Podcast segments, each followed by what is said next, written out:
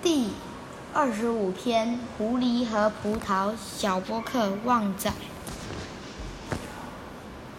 饥饿的狐狸经过葡萄园，看见一串串发黑的葡萄从架上悬垂下，它非常想吃，于是拼命往上跳，想把葡萄摘下来。试了好一阵子，连一颗葡萄也没摸着，于是生气地说：“哼，这葡萄根本还没有成熟啊！就算摘到，也是白费力气。”